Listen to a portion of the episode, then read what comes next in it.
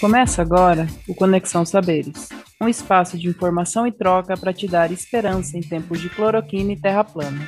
O Conexão Saberes é uma produção do Instituto Cidadão com a apresentação de Léo Menezes, Miriam Nis e Ronaldo Gomes. Sinta essa energia que me liga a você. É um tema diferente desse convencional. Flui bem, é abrangente, é puro simples sincopado. E quando entra na ideia, Olá a todos, a todas e a todos que nos acompanham. Este é mais um episódio do nosso podcast Conexão Saberes. Eu sou Léo Menezes, educador e produtor aqui do nosso querido podcast. E hoje, juntamente com o nosso Ronaldo Gomes, vamos conversar com Tainá Reis, a nossa convidada do dia. Ronaldo, apresenta um pouquinho para a galera aí, fala sobre de você um pouquinho. Olá, pessoas. Eu sou Ronaldo Gomes, sou educador social, professor, pesquisador e músico. Músico amador que está tentando virar profissional nesse período de pandemia, com duas bandas sem poder tocar, mas seriamente intencionado a virar um ótimo músico. E Léo, eu tenho a honra de participar aqui do Conexão Saberes, que o Léo e a Miriam é, começaram esse projeto, e hoje eu reencontro uma amiga já de, de longa data, não é?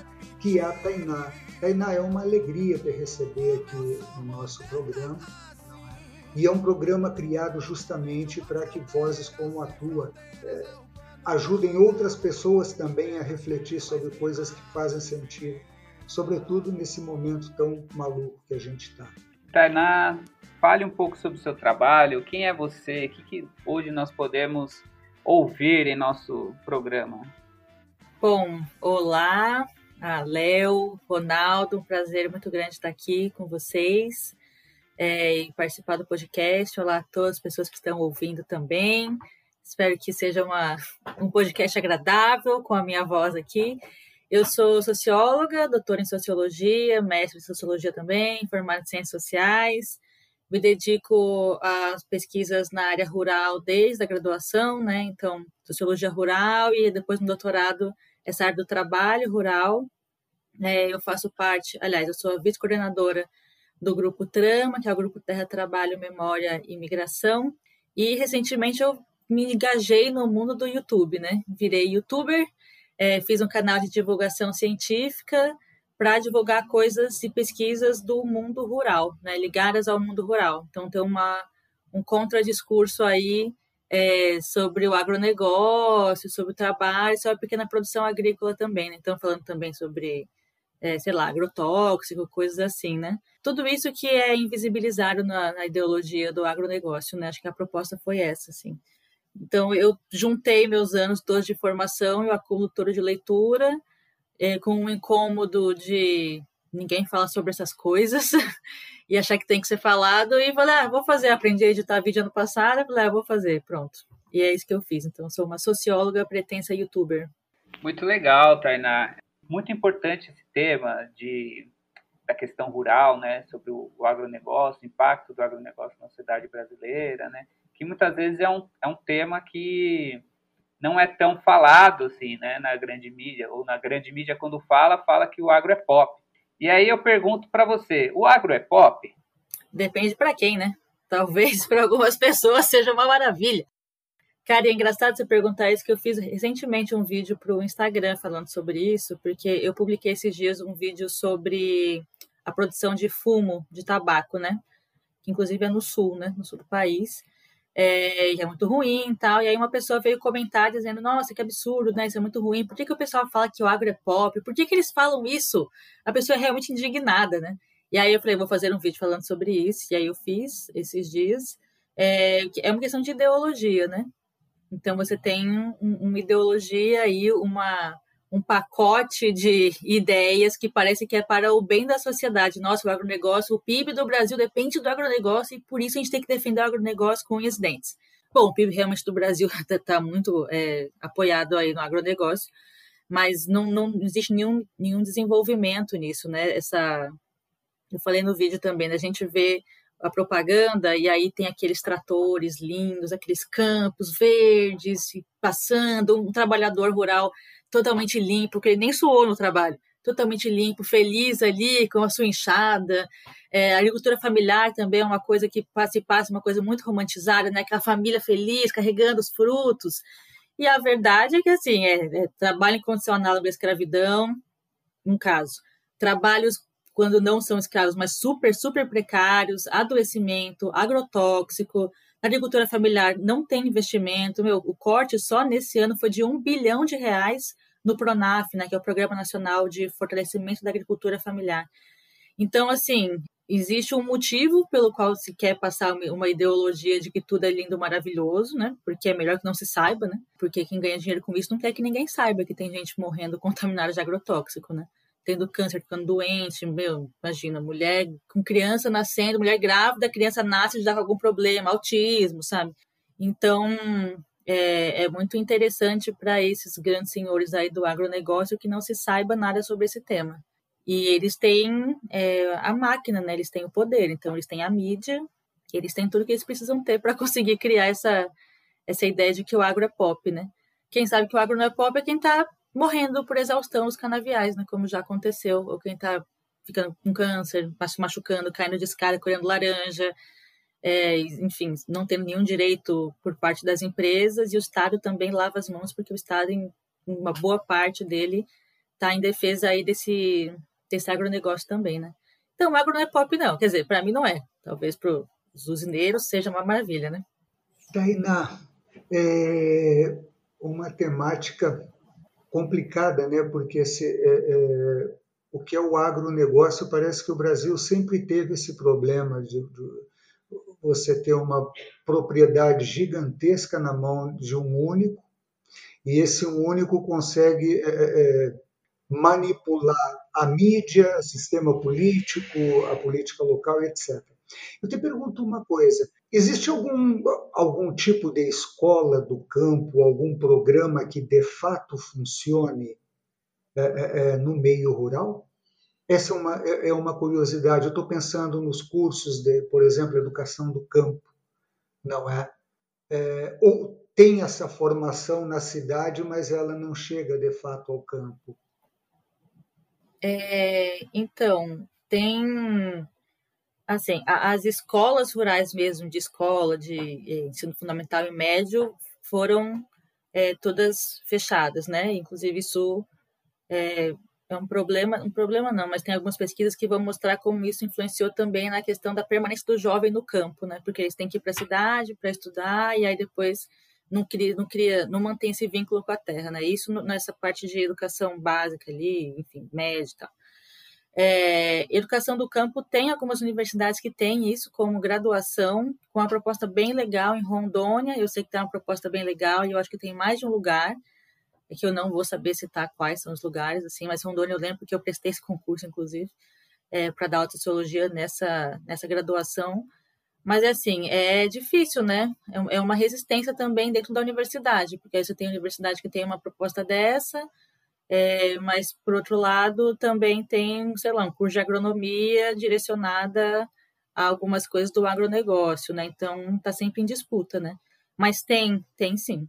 Tem alguns trabalhos bem interessantes, principalmente no norte, pelo que eu sei. Ah, e você que falou uma coisa que eu queria comentar também que eu achei interessante, que é essa coisa de que é, parece que historicamente a gente está marcado por isso, né? Não, com certeza a gente está marcado por isso historicamente. Né? É, uma, é uma construção muito, muito, muito longa, né? Que o Estado tem um papel crucial aí de ir mantendo essas elites no poder. Só que hoje a gente tem ainda um diferencial, a gente tem alguns diferenciais, né? Um é a entrada do capital internacional, né?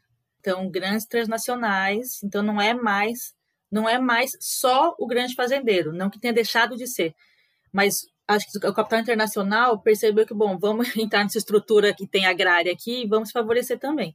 Então, a gente tem grandiosíssimas empresas cuidando da terra do agronegócio, assim. Então, a raiz, né, tem que pensar no estado de São Paulo na cana, a gente tem a Bunge, a gente tem a Cargill, a gente tem a Citrosuco, a gente tem, enfim, o Trale, tem empresas muito, muito grandes que têm capital internacional, que são empresas que vêm de fora, mas mesmo as empresas nacionais, tipo a Amage, que é de soja, né, do Blairo Mage, também é capital aberto, então, enfim, né?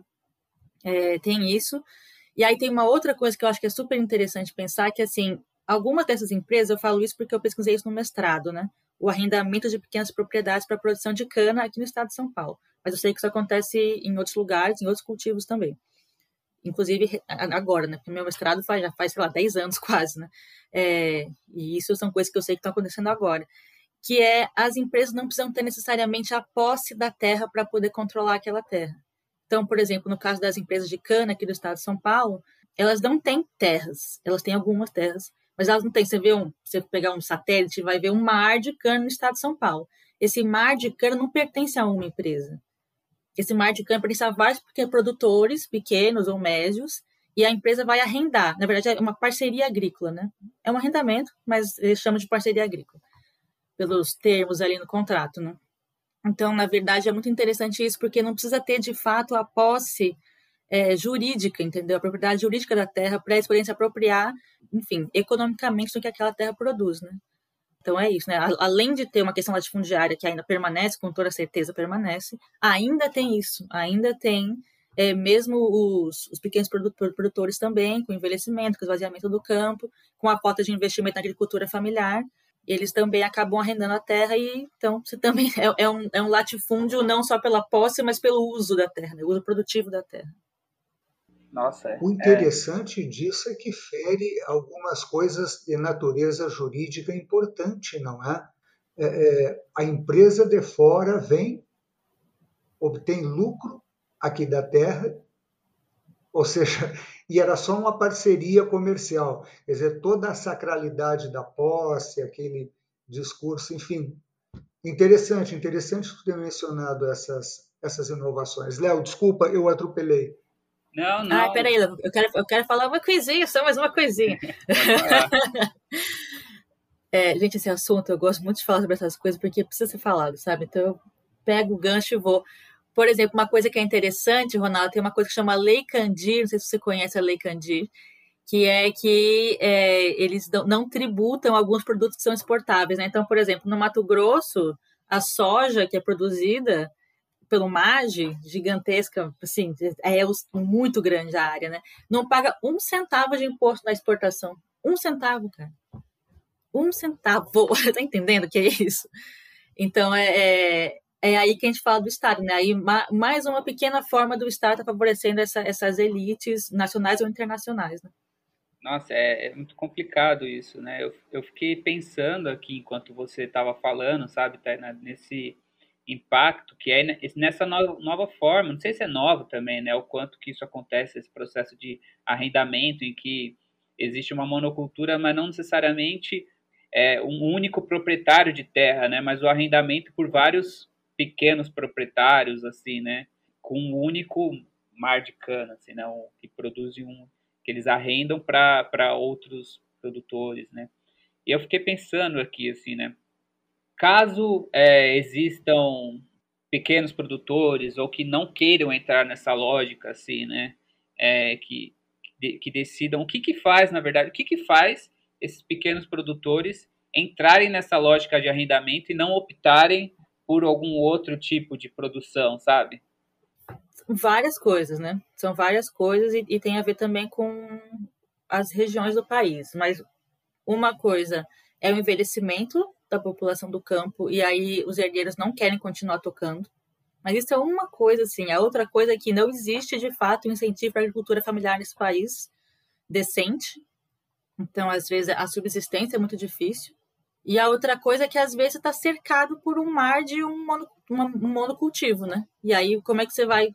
Tá passando um avião jogando agrotóxico em toda a região ali. Aí como é que você vai plantar uma fruta ali no meio, sabe? Lá em Mato Grosso, eu estou falando muito de Mato Grosso porque eu fiquei eu dei aula um tempo lá, né, na Federal de Mato Grosso, e vi algumas pesquisas de lá também, e eu trabalhei um tempo como assessora de pesquisa em algumas teses que foram desenvolvidas lá em Mato Grosso. Então eu estou trazendo exemplos de lá também porque, enfim, trabalhei com isso por um tempo, né? Lá em Mato Grosso tem um município que chama Tangará da Serra. E esse município, eles têm uma, uma, pequena produção familiar ali que circula nas feiras, sabe, na feira local. É uma produção muito é, quase camponesa mesmo, a gente poderia dizer, né? Só que assim, a pressão que existe ali, de um lado soja, do outro lado pasto e do outro lado mineração. E aí tem uma território indígena também, então assim, ali é uma. Eu não sei como que eles estão conseguindo viver, na verdade. Mentira, eu sei porque eu, inclusive, trabalhei com uma, numa tese que estava falando sobre isso. Né? É, uma manutenção dessa, não só dessas práticas, essas práticas produtivas, mas também culturais, em relação à cultura camponesa mesmo, que é muito legal. Mas você tem outras regiões ali do Mato Grosso que você tem caso de, assim, pistoleiro, entendeu? Fazendeiro que ataca quilombola, que mata quilombola. Então é é conflito, né? É conflito atrás de conflito. Então, às vezes, você simplesmente fala, pega logo essa terra, né? Arrenda logo, né? Isso é um dos motivos, mas às vezes é isso, envelhecimento. Então, o cara já está muito velho, não aguenta mais trabalhar na terra, não pode pagar um, um funcionário, os filhos não querem, fala, então vou, vou arrendar para não perder, né? Mas em alguns casos, aqui em São Paulo, pelo menos, as usinas, às vezes, elas derrubam até as cercas que separam as propriedades, né? Derrubam a casa, derrubam, sei lá, paiol, essas coisas todas, né?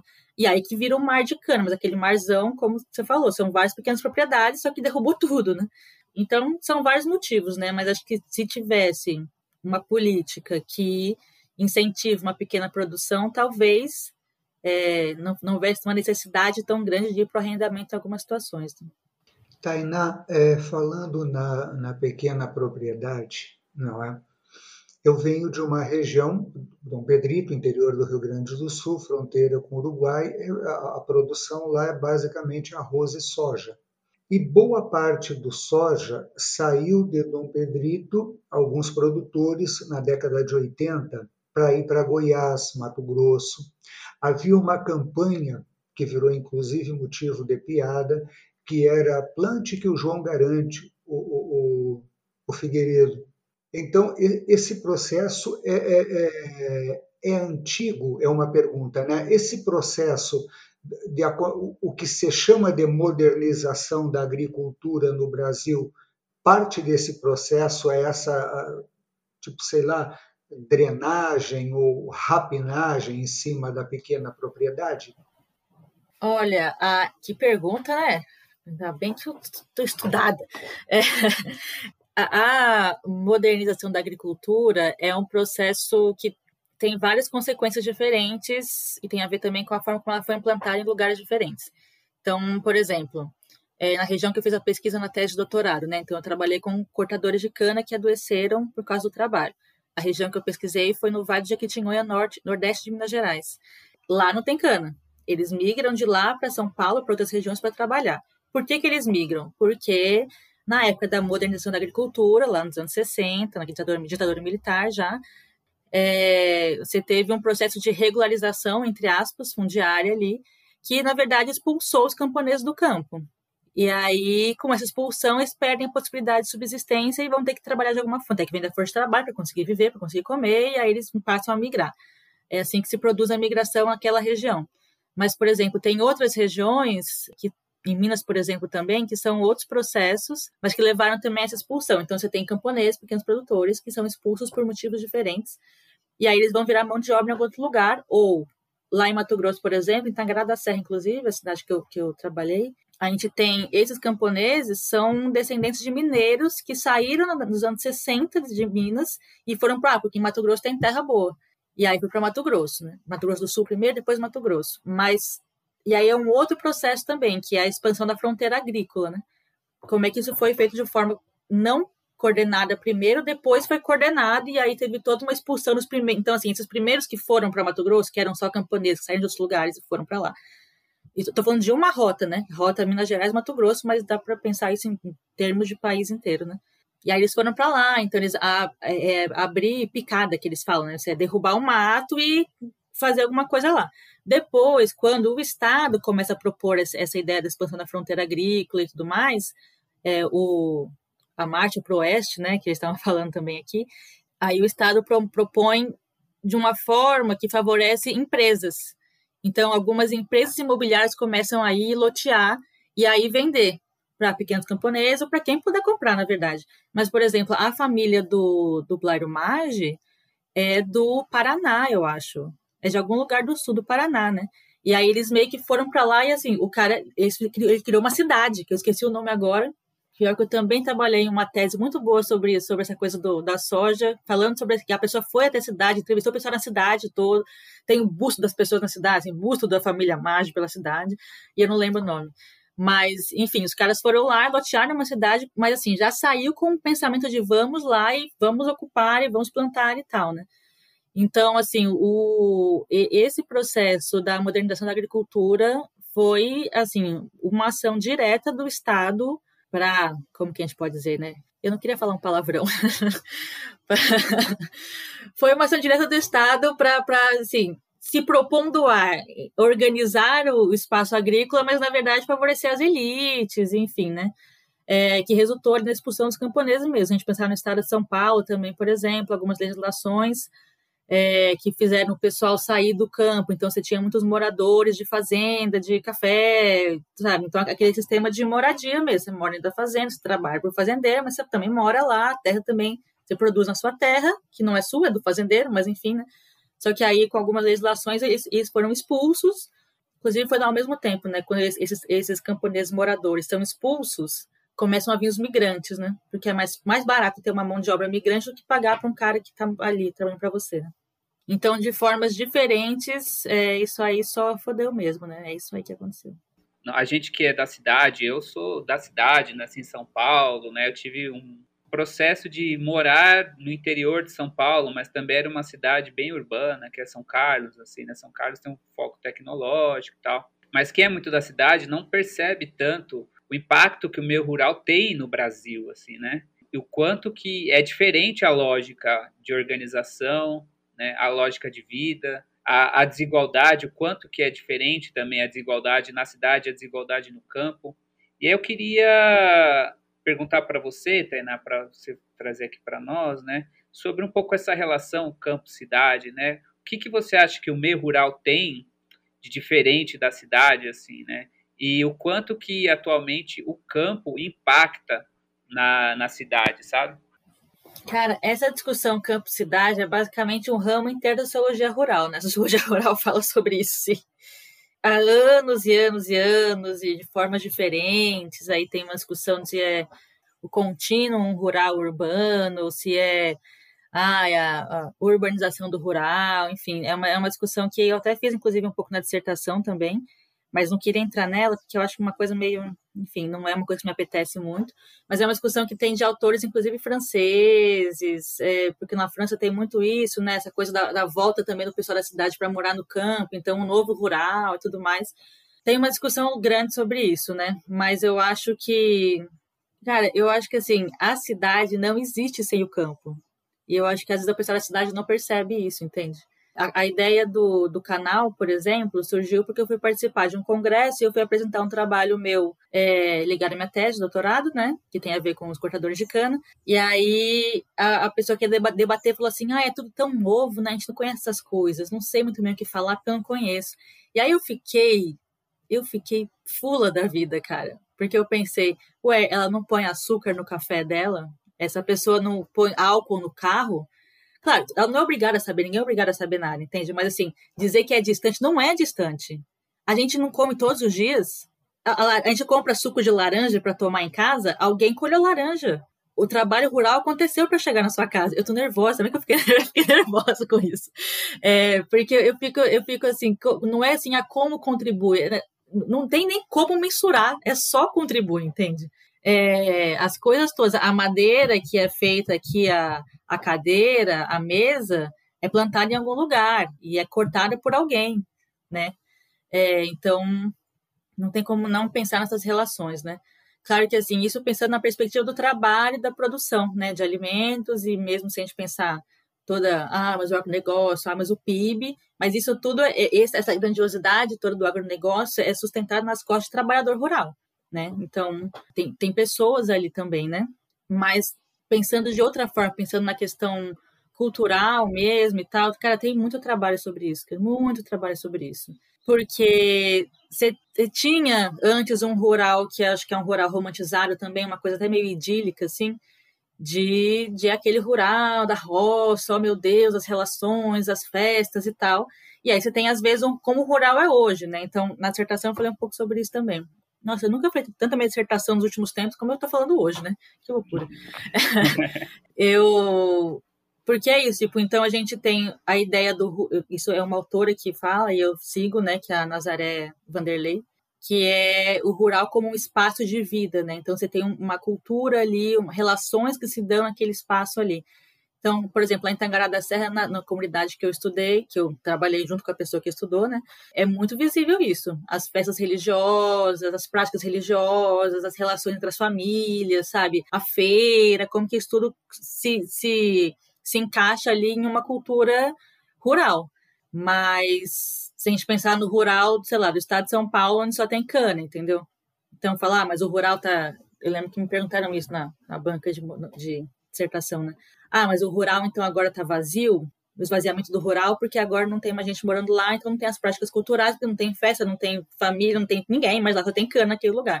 Então o rural tá vazio? Eu acho que não, na verdade. O rural tá com gente, só que não é essa cultura, é o trabalho, é a exploração que tá lá, né? Mas não se esvaziou de qualquer forma, né? Mas nem sei mais, acho que eu me perdi aqui na resposta, menina. é, o papo hoje aqui tá, tá muito bom, né? E aí eu queria chamar o Ronaldo para fazer a, última pergunta do nosso, nossa conversa. E aí, já na sequência, pedir, Tainá, para você falar um pouco mais né, do seu trabalho atual, do seu canal, né, onde que as pessoas podem encontrar o trabalho que você vem produzindo, né, e como também esse seu trabalho, né, ele está ligado com a sociedade, né, no momento, assim, né, por que, que é tão importante a gente falar sobre isso, né? Tainá, querida, eu, eu, eu, ia justamente, eu já vou abrir aqui a página do YouTube, porque eu estou fazendo um trabalho com estudantes de ensino médio, não é? Eu acho super massa poder apresentar o trabalho, sobretudo de mulheres para elas, sabe?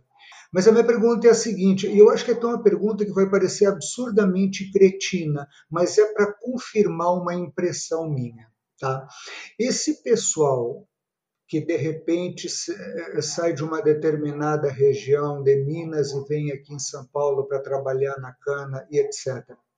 A, a, a, proteção jurídica dele seria necas de pitibiribas, ou seja, o mulher veio, ou existe alguma, sei lá, alguma cooperativa que contrate um sem fim de homens e ponha para ser explorado?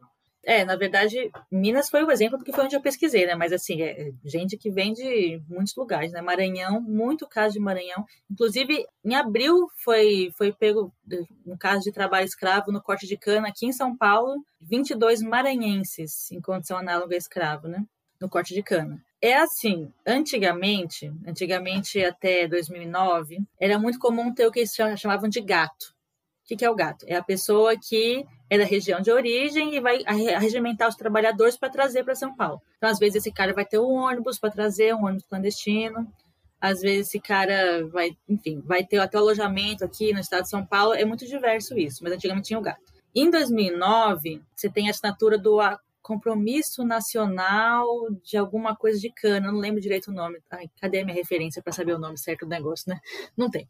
Mas que é, foi, foi um acordo assinado pela, pelos sindicatos rurais dos trabalhadores, pelo Estado e pela, pelas organizações das canavieiras, assim, das empresas canavieiras.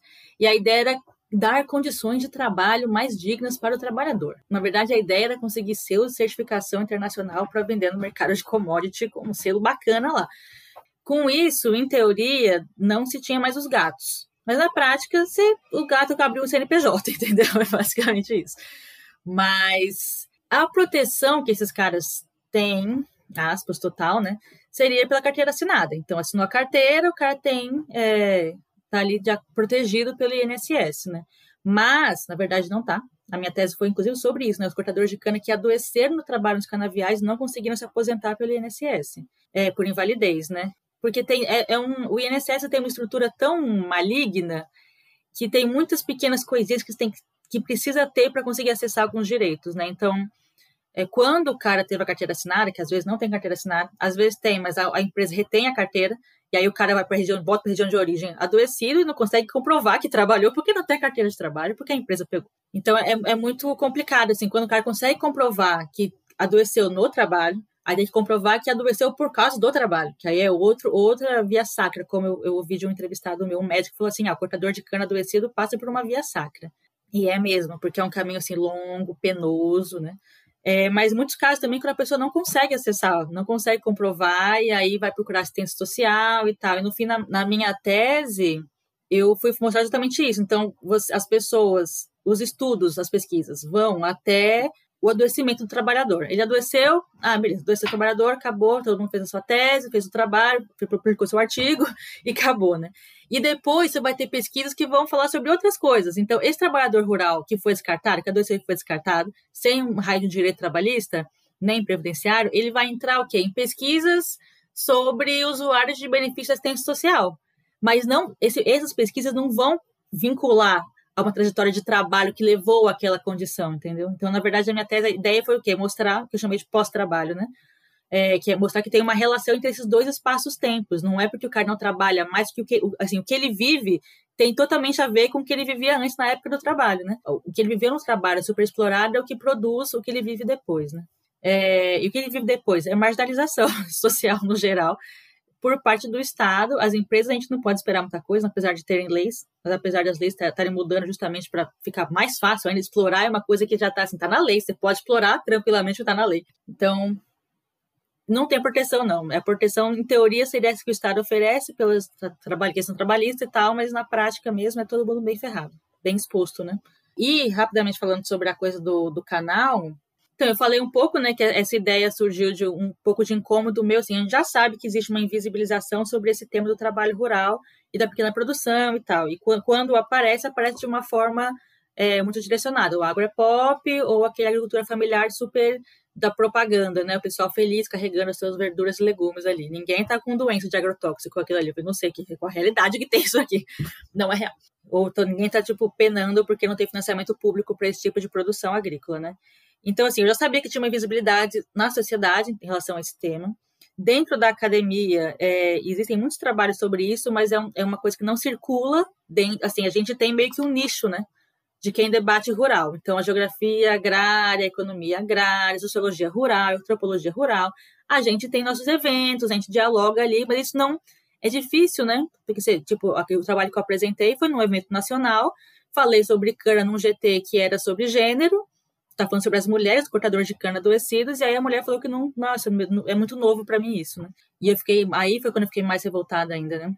Ano passado a gente organizou no Trama, que é o grupo que eu faço parte, né, que eu sou vice-coordenadora, um ciclo de entrevistas é, com pesquisadores da área de rural por causa da pandemia, porque eu comecei a ver muita gente falando, muitas gente falando, falando sobre o trabalho essencial e tal, e a minha professora, a professora Maria Aparecida de Moraes Silva, que é a líder, né, a coordenadora geral ali do Trama, ela fez vários artigos falando sobre isso, sobre essa questão da invisibilidade do trabalho rural como essencial também. E aí eu falei, pô, vamos fazer então um ciclo de entrevistas. Aí, que inclusive está disponível no canal Trama, o Fiscar, no YouTube, acesse. E aí a gente fez entrevistas, e aí foi quando eu aprendi a editar vídeo. E aí eu falei, ah, um dia eu não vou fazer. E aí na minha cabeça, assim, era um, um projeto, ah, tem que ser feito, tem que falar sobre isso, alguém tem que jogar alguma luz aí nesse, nesse processo que é invisibilizado, né? E aí, quando teve essa coisa do Congresso, foi que me deu o estalo. Falei, eu vou fazer isso agora, chega, acabou, eu vou fazer. Sei editar vídeo, eu vou fazer. Sei falar, sei, já li um monte de artigo. E aí, acabei é, fazendo. Então, tá bem no começo, acho que não faz nem dois meses que eu comecei. Tem poucos vídeos, os vídeos são quinzenais.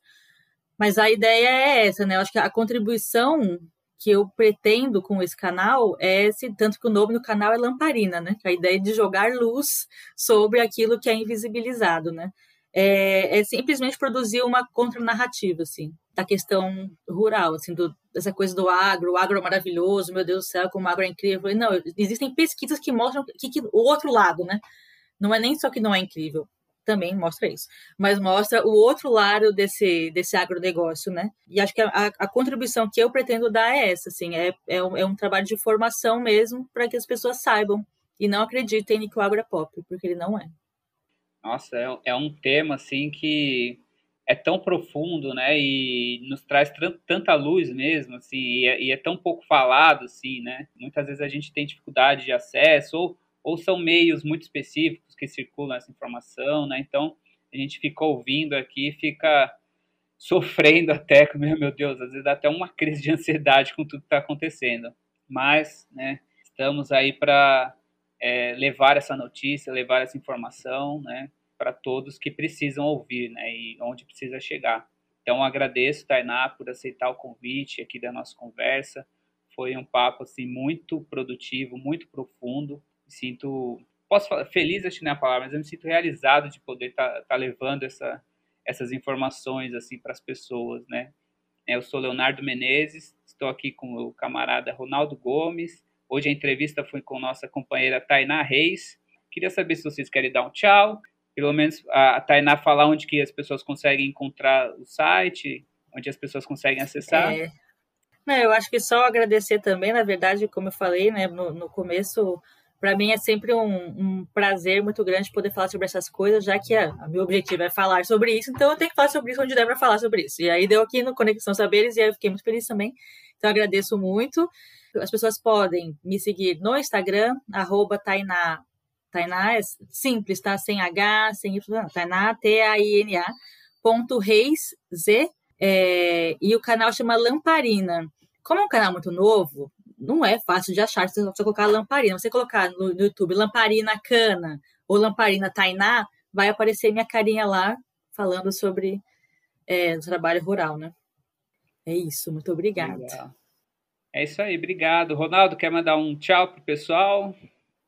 Gente linda, vida longa para todo mundo, muita vacina e etc e tal. Tainá, querida, um baita prazer te reencontrar, te escutar falar e aprender um monte de coisa interessante e que faz sentido para essa bela vida que, é, vida que nós ainda estamos vivendo. Léo, abraço grande, querido. Abraço a todos, a todas e a todos e é isso aí, rock and roll e até a próxima. Até a próxima, pessoal. Tchau. Este foi o Conexão Saberes, um braço do Instituto Cidadão, entidade do terceiro setor que tem o objetivo de promover a cidadania. Quer saber mais sobre o Instituto? Procure a gente nas redes sociais, Instituto Cidadão SC, pois, obviamente, estamos conectados. Faça sua cabeça, my friend, my brother. Faça a sua cabeça.